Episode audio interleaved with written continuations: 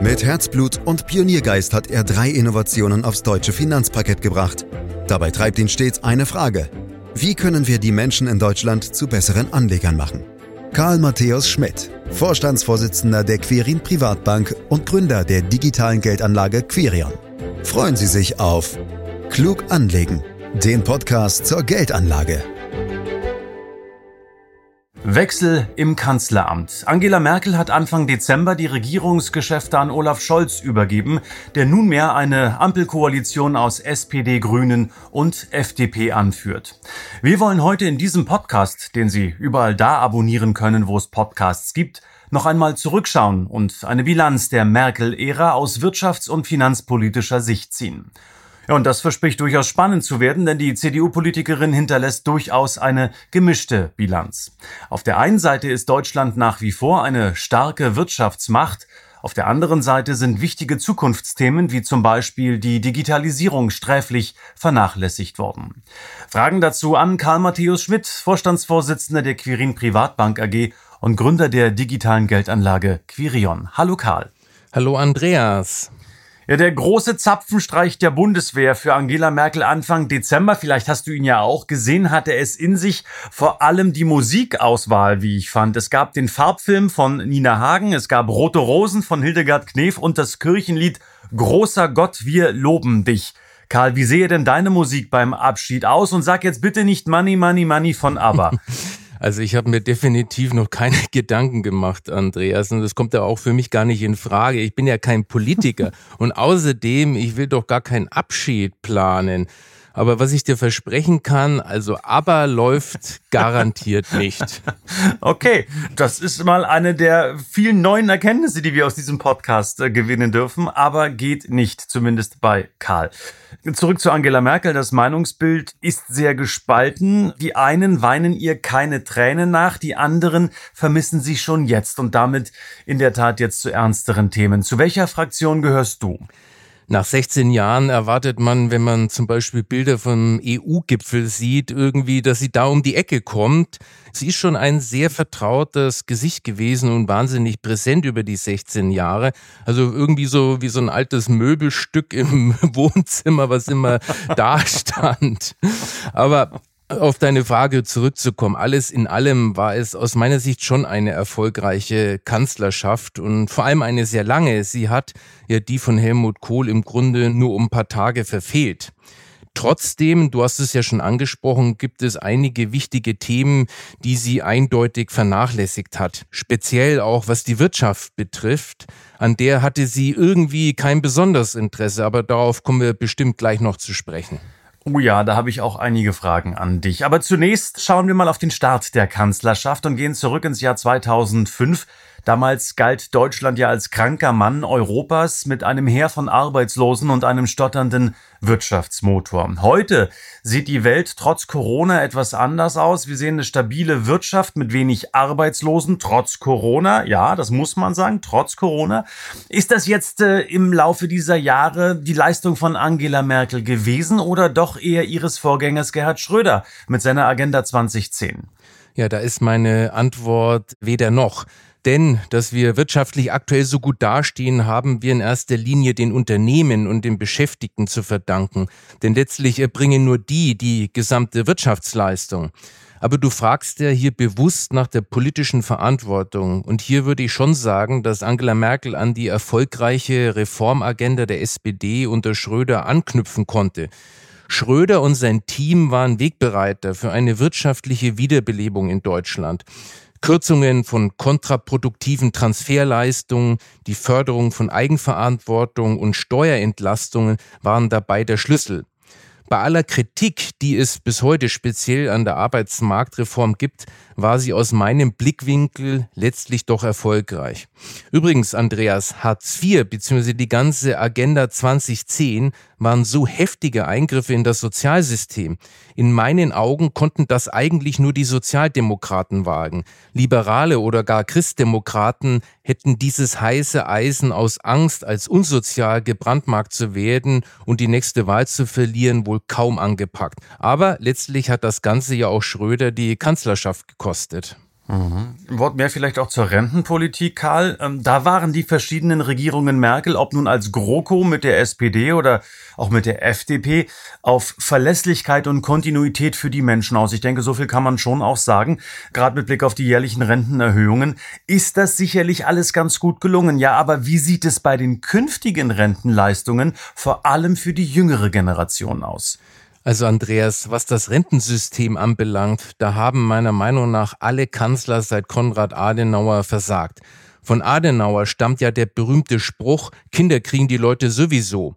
Und diese Fehleinschätzung führte dazu, dass er damals den Vorschlag eines engen Mitarbeiters, eine Art Nachhaltigkeitsfaktor in das Umlagesystem einzuführen, einfach vom Tisch wischte. Und genau dieser Faktor war zur Abfederung ungünstiger demografischer Entwicklungen gedacht, die wir heute sehen und die sich Adenauer offenbar nicht vorstellen konnte. Tatsache ist aber, bis heute hat keine Regierung das demografische Problem der Rentenversicherung wirklich angepackt. Mittlerweile muss die gesetzliche Rentenversicherung mit 100 Milliarden Euro pro Jahr aus dem Steuertopf bezuschusst werden, damit die Renten noch bezahlt werden können. Ein nachhaltiges System sieht meiner Meinung nach anders aus.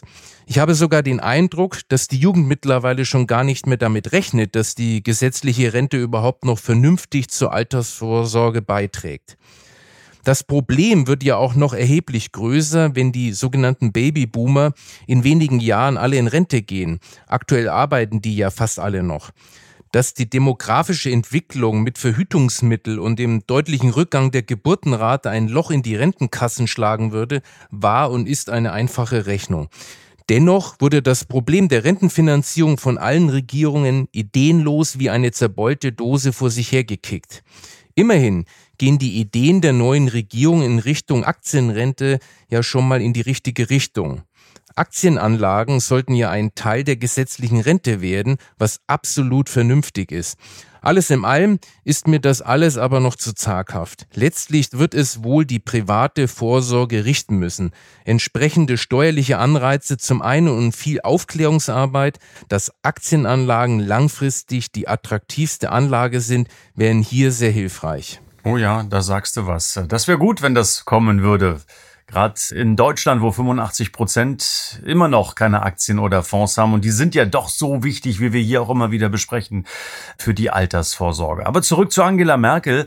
Karl, die hatte ja viele Krisen zu meistern. Eine davon war die Finanzkrise nach der Pleite von Lehman Brothers 2008 und ich weiß nicht, wie es dir geht, aber ich finde legendär ist sicherlich ihr gemeinsames Statement mit dem damaligen Finanzminister Per Steinbrück zur Sicherheit der Sparguthaben.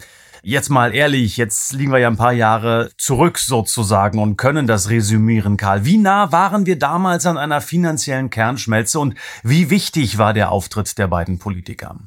Die Situation damals war schon extrem kritisch, Andreas. Das hätte auch anders ausgehen können. Denn die ersten hatten ja damals tatsächlich angefangen, ihre Bankkonten leer zu räumen, auch in Deutschland. Allerdings nicht so heftig wie zum Beispiel in Großbritannien. Vielleicht erinnerst du dich noch an die Bilder aus Großbritannien, in denen die Leute vor der Northern Rock Bank Schlange standen, um ihre Gelder abzuheben. Die Bank musste auf die Schnelle verstaatlicht werden, weil sie sonst unter die Räder gekommen wäre. Aber nicht, weil sie besondere Probleme hatte, sondern weil sie ansonsten im Strudel der ersten Bankpanik mit in die Tiefe gezogen worden wäre. So etwas hätte damals in Deutschland auch passieren können. Und darum war die Erklärung von Merkel und Steinbrück schon extrem wichtig, vor allen Dingen aus psychologischen Gründen. Übrigens, streng genommen hätten die beiden dieses Versprechen gar nicht halten können. Stell dir vor, wenn wirklich alle ihre Konten hätten leerräumen wollen, dann hätten das die meisten Banken vermutlich gar nicht überlebt. Oder etwas anderes wäre alternativlos gewesen, um mal mit Merkels Worten zu sprechen. Dann hätte man nämlich alle Banken verstaatlichen müssen. Also hat man damals in der Tat mit Hilfe von Worten Sicherheit gegeben, Karl. Aber alles andere als Sicherheit gab dann der schnelle Ausstieg Deutschlands aus der Atomenergie nach der Reaktorkatastrophe von Fukushima im März 2011. In den Augen vieler war ja völlig übereilt und mit Blick auf die Landtagswahlen in Baden-Württemberg ja wahrscheinlich auch politisch motiviert, um dort die Grünen zu verhindern, was bekanntermaßen nicht geklappt hat. Ja, und die einzigen Vorzeigeunternehmen RWE und E.ON ähm, sind seitdem nur noch ein Schatten ihrer selbst, wie ich finde, vor allem beim Blick auf die Börsenkurse. Also vielleicht kein Glanzstück, oder wie bewertest du die damaligen Entscheidungen? Ach du liebe Güte, Andreas, du stellst ja hier steile Thesen auf. Wieso? naja. Frag mal ehemalige politische Weggefährten wie Wolfgang Bosbach und dann wirst du überraschende Antworten bekommen, Karl. Das stimmt, das stimmt. Den kenne ich auch. Der ist auch sehr spannend. Ja, dass der Ausstieg übereilt war, das würde ich auch so sehen. Aber dass sie das gemacht hat, um in Baden-Württemberg die Grünen zu verhindern, das halte ich wirklich für ein Gerücht. Ich glaube, dass sie da wirklich aus Überzeugung gehandelt hat. Aber du hast ja vielleicht recht, ich bin da ein bisschen zu naiv. Dass das den Energieversorger nicht gerade Freude gemacht hat, das ist auch klar. Denn die mussten sich völlig neu aufstellen und das haben sie bis heute noch nicht wirklich geschafft. Wirtschaftspolitisch war der überhastete Ausstieg wahrscheinlich ein Fehler in Merkels Regierungszeit. Die ursprünglichen Pläne zum zeitlichen Ausstieg aus der Kernenergie waren ja sorgfältig ausgearbeitet und der Bevölkerung auch gut vermittelt worden. Aber aufgrund einer Reaktorkatastrophe in einem hochgefährdeten Erdbebengebiet wie Japan, die volkswirtschaftlich extrem wichtige Energiepolitik mal eben aus der ursprünglichen Bahn zu werfen, war meiner Meinung nach eine Fehlentscheidung, weil die finanziellen Folgen des abrupten Ausstiegs bis heute Verbraucher und auch die Unternehmen stemmen müssen und damit unsere internationale Wettbewerbsfähigkeit natürlich darunter leidet. Mhm. Ich glaube, du sprichst jetzt hier die wirklich hohen Strompreise an nach dem schnellen Atomausstieg. Ist das in der Tat ein Ergebnis dieser hohe Strompreise? Und ich glaube, nirgendwo in der EU ist Strom teurer als in Deutschland. Zumindest in Teilen ist das eindeutig auf den Atomausstieg zurückzuführen. Die exakten Auswirkungen auf den Strompreis kann man aber nur sehr schwer beziffern. Der beschleunigte Ausstieg hatte aber beispielsweise Auswirkungen auf die Strombilanz, das heißt auf den Saldo von Stromexporten und Importen. Wenn wegen zu wenig Wind oder Sonne wenig Strom produziert wird, bezieht Deutschland zum Beispiel Kernenergie aus Frankreich oder Kohlestrom aus Polen. Und wenn zu viel Wind zur falschen Zeit weht, zum Beispiel am Sonntagvormittag, wenn alle noch in den Betten liegen, dann muss Deutschland manchmal sogar den Strom zu negativen Preisen exportieren, um das Stromnetz nicht zu überlasten. Das heißt, wir mussten bezahlen, dass uns der überschüssige Strom abgenommen wurde. Das alles und insbesondere, dass ein Teil der wegfallenden Stromerzeugung durch Strom von ausländischen Kernkraftwerken kompensiert werden muss, ist offenbar von Anfang an nicht richtig in die Kalkulation eingeflossen. Alles in allem ist es also ein ganzer Strauß an Gründen, der zu unseren hohen Strompreisen führt. Mittlerweile aber ist die EEG-Umlage eine der Hauptpreistreiber. Das heißt, die Umlage, die jeder Stromzahler dafür zahlt, dass erneuerbare Energien ausgebaut werden. Dazu kommen die Netzentgelte. Denn es müssen Leitungen gebaut werden, deren Kosten auf alle umgelegt werden, was den Strompreis natürlich auch nach oben treibt. Zudem ist der CO2-Preis deutlich gestiegen. Das heißt, der Kohlestrom, den wir hier in Deutschland immer noch brauchen, ist teurer geworden. Bezüglich der EEG-Umlage muss man fairerweise erwähnen, dass sie schon von der Regierung Schröder auf den Weg gebracht wurde. Sie ist dann allerdings im Nachgang von der Regierung Merkel noch mehrfach novelliert worden. Meiner Meinung nach war es falsch, Preise für Stromeinspeisungen aus Wind und Sonne zu garantieren.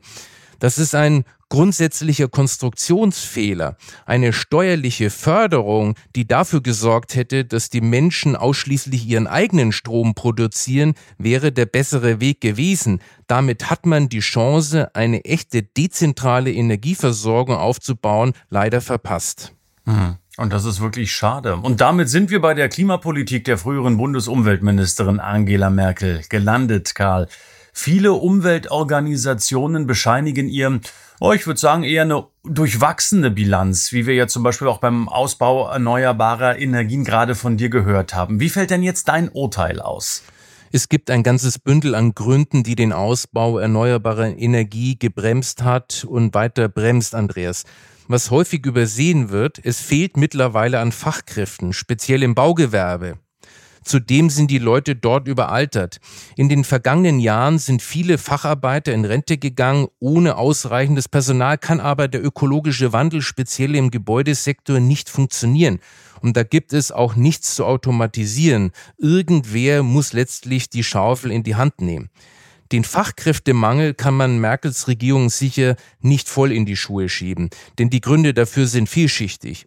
Auch gesellschaftliche Umwälzungen spielen hier sicher eine Rolle. In Teilen muss sich wohl auch der Wirtschaftszweig selbst an die Nase fassen. Hier gibt es am Ende wohl Versäumnisse auf vielen Ebenen, die dazu geführt haben, dass handwerkliche Berufe nicht mehr so gesucht sind.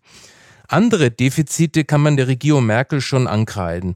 Sie hätte wahrscheinlich besser antizipieren müssen, dass durch den Ausbau erneuerbarer Energien Stromerzeugung und Verbrauch geografisch immer mehr auseinanderfallen. Das liegt unter anderem am europäischen Stromhandel, am Ausbau der Windenergie im Norden und Osten Deutschlands und an der Liberalisierung des Strommarktes. Dadurch werden zusätzliche Übertragungs- und Verteilungskapazitäten notwendig, die es bis heute nicht gibt. Aber zurück zu deiner Frage. Der Ausbau des Stromnetzes kann derzeit nicht mit dem Wachstum der erneuerbaren Energien Schritt halten. So kann bereits in einigen Regionen nicht mehr zu jeder Zeit der Strom aus erneuerbaren Energien vollständig abgenommen und übertragen werden. Hier sind künftig bessere Lösungen erforderlich. Da ist eine neue Regierung gefordert, aber auch die Wirtschaft. Und ein letzter Knackpunkt ist natürlich auch eine bremsende Bürokratie. Genehmigungsverfahren dauern viel zu lange und schrecken potenzielle Investoren ab. Auch das trägt meine Einschätzung zur Bilanz der Regierung bei. Ja, und auch beim Ausbau des öffentlichen Nahverkehrs, überhaupt des öffentlichen Verkehrs scheint es in Deutschland zu hapern. Ich habe nochmal nachgeschaut, nur 15 Prozent der gefahrenen Kilometer werden mit Bus oder Bahn zurückgelegt. Das hat Eurostat ermittelt. In den südlichen Nachbarländern Österreich und der Schweiz ist es immerhin rund ein Viertel, also schon einiges mehr. Karl, haben wir die Modernisierung unserer Infrastruktur schlichtweg verschlafen? Ja, das kann man schon sagen. Es ist ja bekannt, dass speziell in Deutschland Infrastrukturinvestitionen über Jahre hinweg vernachlässigt worden sind. Nimm die Verkehrsinfrastruktur. Vor allem auf dem Land ist der öffentliche Nahverkehr ein Riesenproblem. Die Taktung von Bussen und Bahnen ist hier oft weiter unterirdisch. Das kann ja nicht sein, dass die Politik fordert, man soll doch bitte schön auf das Auto verzichten und der örtliche Bus kommt nur alle zwei Stunden. Lediglich auf den großen Strecken tut sich was. Da gab es jüngst wieder Verbesserungen. Es gibt zusätzliche ICE-Sprinter zwischen Großstädten und zum Teil wurden nochmal die Fahrzeiten optimiert. Zum Beispiel brauchst du jetzt auf der Strecke zwischen Berlin und Köln ohne Zwischenhalt nur noch unter vier Stunden. Das finde ich super. Aber vor allem auf dem Land gibt es noch alle Hände voll zu tun. Auch der Investitionsstau beim Erhalt von Autobahnbrücken ist eine offene Flanke. Die Aufschiebung notwendiger Sanierungen hat die Instandhaltung im Laufe der Jahre immer teurer gemacht. Oft reicht eine Instandhaltung gar nicht mehr und es müssen ganze neue Brücken her. Das ist schon wirklich ärgerlich, Andreas. Mhm. Bei der digitalen Infrastruktur sieht's, finde ich ja, nicht wirklich besser aus. Auch wenn die Faxgeräte einiger Behörden, zum Beispiel, ist das nicht bei dir wo in der alten Heimat in Oberfranken jetzt, jetzt schon fünfstellige Nummern haben kann? Also, das habe ich gelesen, haben mir den Kopf gefasst. Also, können wir da überhaupt noch mit der internationalen Entwicklung mithalten? Ach, Andreas, wenn es nur die Faxgeräte wären. Ich glaube, das ist wirklich nur noch das kleinste Problem. Doch sie stehen, da hast du schon recht, irgendwie symbolisch für den gesamten Zustand der öffentlichen Verwaltung. Aber die Defizite reichen ja viel weiter, bis hinein in die gesamten Verwaltungsvorgänge, die dringend überarbeitet werden müssen. Wie man es vor allem mit Blick auf die öffentliche Verwaltung fast nahezu ideal lösen kann, zeigen Länder, die man auf den Spitzenplätzen vielleicht gar nicht erwarten würde. In Estland zum Beispiel werden heute rund 99 Prozent der staatlichen Dienstleistungen online abgewickelt von der elektronischen Stimmabgabe bei Wahlen bis hin zu Steuerdienstleistung. Es gibt also durchaus auch effiziente Verwaltungen, an denen man sich auch orientieren könnte. Aber auch in der freien Wirtschaft ist die mangelnde Internetstruktur vor allem auf dem Land mittlerweile eine echte Wachstumsbremse. Zu einem Übel ist Deutschland während der Corona-Pandemie im internationalen Vergleich noch weiter zurückgefallen. Bei der Entwicklung der digitalen Wettbewerbsfähigkeit liegen wir in Europa jetzt auf dem vorletzten Platz. Schlechter schnitt nur Albanien ab. Auch innerhalb der G7 befindet sich Deutschland demnach unter den Schlusslichtern. Das einzige Land, in dem es unter den bedeutendsten Industrienationen der Welt noch langsamer voranging, war Japan. Forschern der Berliner European Center of Digital Competitiveness zufolge liegt das vor allem an der schlechten Verfügbarkeit von Risikokapital, schlechten digitalen Fähigkeiten der Bevölkerung sowie an einer negativen Einstellung zu unternehmerischem Risiko. Der einzige Faktor, bei dem die Wissenschaftler Deutschland zwischen 2018 und 20 eine Verbesserung attestierten, war der benötigte Zeitaufwand zur Registrierung eines Unternehmens.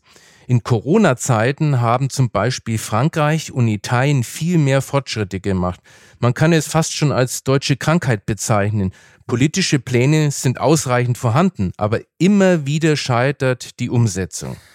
Ja, das klingt in der Tat alles nicht besonders gut. Ähm, da hat die neue Regierung viel, viel zu tun. Aber Karl, ich möchte nochmal zurück zu den vielen Wirtschafts- und Finanzkrisen, die Angela Merkel zu meistern hatte. Dazu gehört selbstverständlich auch die Staatsschuldenkrise vor rund zehn Jahren mit den Turbulenzen rund um Griechenland.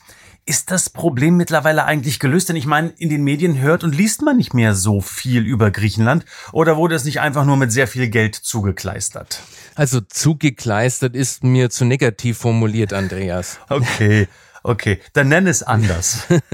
Denn schließlich haben die Stützungsaktionen entscheidend geholfen, das Eurosystem zusammenzuhalten.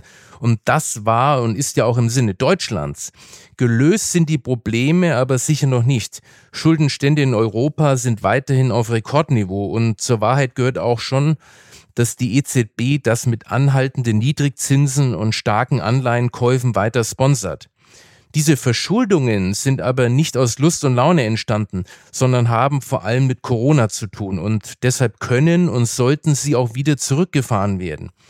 Nachdem es gelungen sein wird, die Pandemie weitgehend einzudämmen und dass das gelingt, davon bin ich voll überzeugt, dann muss der Fokus wieder darauf gerichtet werden, aus den Schulden rauszuwachsen. Das ist vor Corona zum Teil ja auch schon sukzessive gelungen. Nicht nur in Deutschland, sondern zum Beispiel auch in Spanien.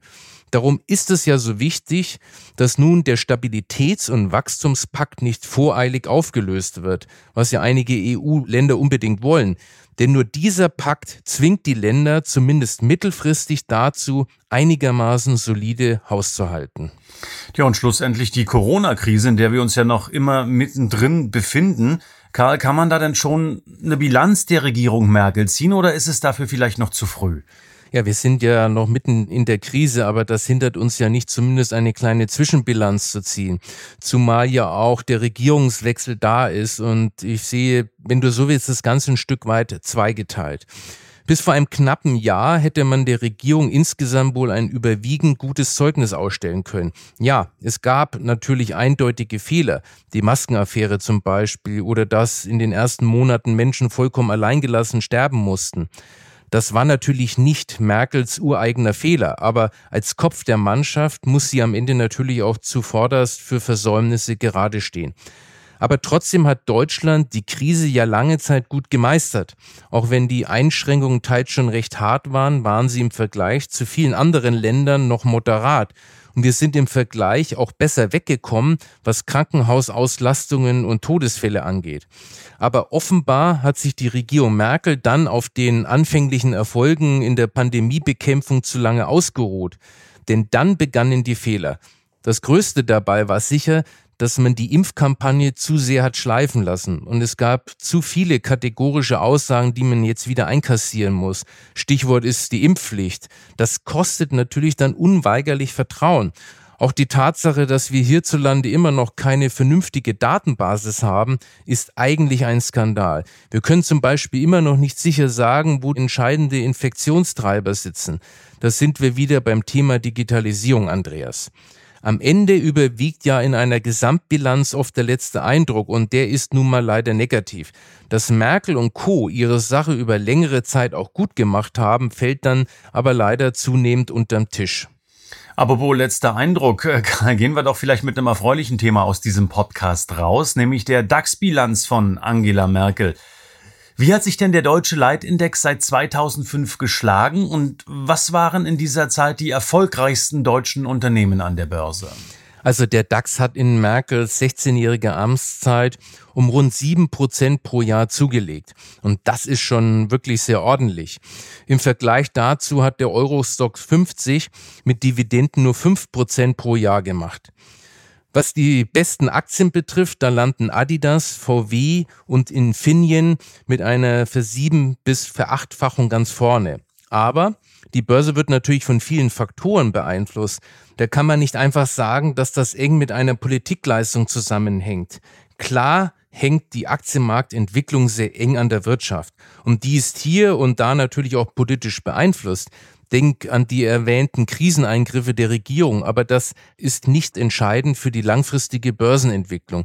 Letztlich aber wird die Börse nicht von der Kanzlerin regiert, sondern von der Wirtschaft und nicht nur von der heimischen, sondern insbesondere von der globalen.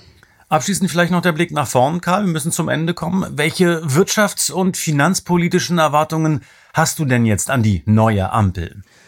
Naja, das wird dich nicht überraschen, Andreas. Die Digitalisierung ist für mich natürlich ein absolutes Top-Thema. Dass wir hier endlich den Rückstand aufholen, ist für mich im globalen Wettbewerb unerlässlich. Das nächste große Thema ist das nachhaltige Wirtschaften. Ich hatte den Eindruck, dass es nur noch um Verzicht geht und durch Verzicht in Deutschland können wir das Weltklima nicht retten. Wenn wir Einfluss nehmen können, dann durch Innovationen unserer Exportwirtschaft. Und da habe ich die Hoffnung, dass die neue Ampelregierung einen höheren Fokus auf dieses Thema legt. Nicht zuletzt ist und bleibt auch die Altersvorsorge ein Herzensthema. Hier gilt es, die Aktie als Anlageform zu stärken. Sowohl bei der gesetzlichen als auch bei der privaten Altersvorsorgesäule gibt es Reformbedarf. Und als letzten Punkt, der eigentlich alle Bereiche betrifft, Deutschland agiert meiner Einschätzung politisch häufig so, als wäre es alleine auf der Welt. Die internationale, aber auch die europäische Perspektive wird zu wenig beachtet. Nimm den Atomausstieg, nimm Nord Stream 2, nimm die Flüchtlingspolitik. In allen Bereichen hat Deutschland Pflöcke eingerammt, ohne wirkliche Abstimmung mit unseren europäischen Partnern. Hier wünsche ich mir eine stärker global orientierte Perspektive. Na dann, Karl, dann habe ich jetzt eigentlich nur noch einen Wunsch am Ende dieses Podcasts.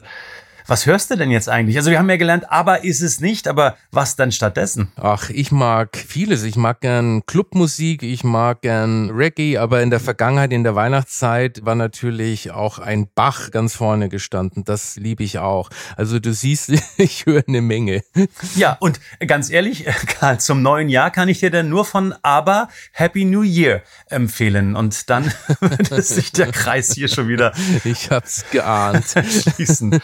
Karl-Matthias Schmidt war das in diesem Podcast zur Bilanz Angela Merkel aus wirtschafts- und finanzpolitischer Sicht. Herzlichen Dank dafür, Karl-Matthias Schmidt. Ähm, Podcast, jawohl, den können Sie jeden Freitag hören, abonnieren, um keine Folge zu verpassen, was immer Sie mögen. Sie können ihn auch bewerten. Sie können ihn weiterempfehlen. Sie können weitere Informationen unter www.quirinprivatbank.de anfordern oder auch nachlesen und Sie können auch Fragen stellen unter podcast.quirinprivatbank.de. Sie sehen also, alle Möglichkeiten sind gegeben, um diesen Podcast jede Woche ein Stück weit noch besser zu machen. Für heute sage ich herzlichen Dank fürs Lauschen. Das war Klug anlegen der Podcast zur Geldanlage der Quirin Privatbank mit dem Vorstandsvorsitzenden Karl Matthäus Schmidt. Wir freuen uns über Ihre Rückmeldungen und Themenwünsche, die Sie uns gerne an podcast.querinprivatbank.de senden können.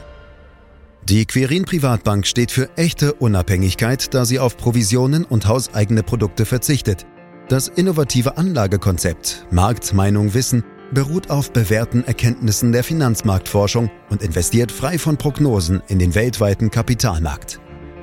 Die Bank unterstützt interessierte Anleger bei der Altersvorsorge und dem langfristigen Vermögensaufbau. Mehr Informationen erhalten Sie unter querinprivatbank.de.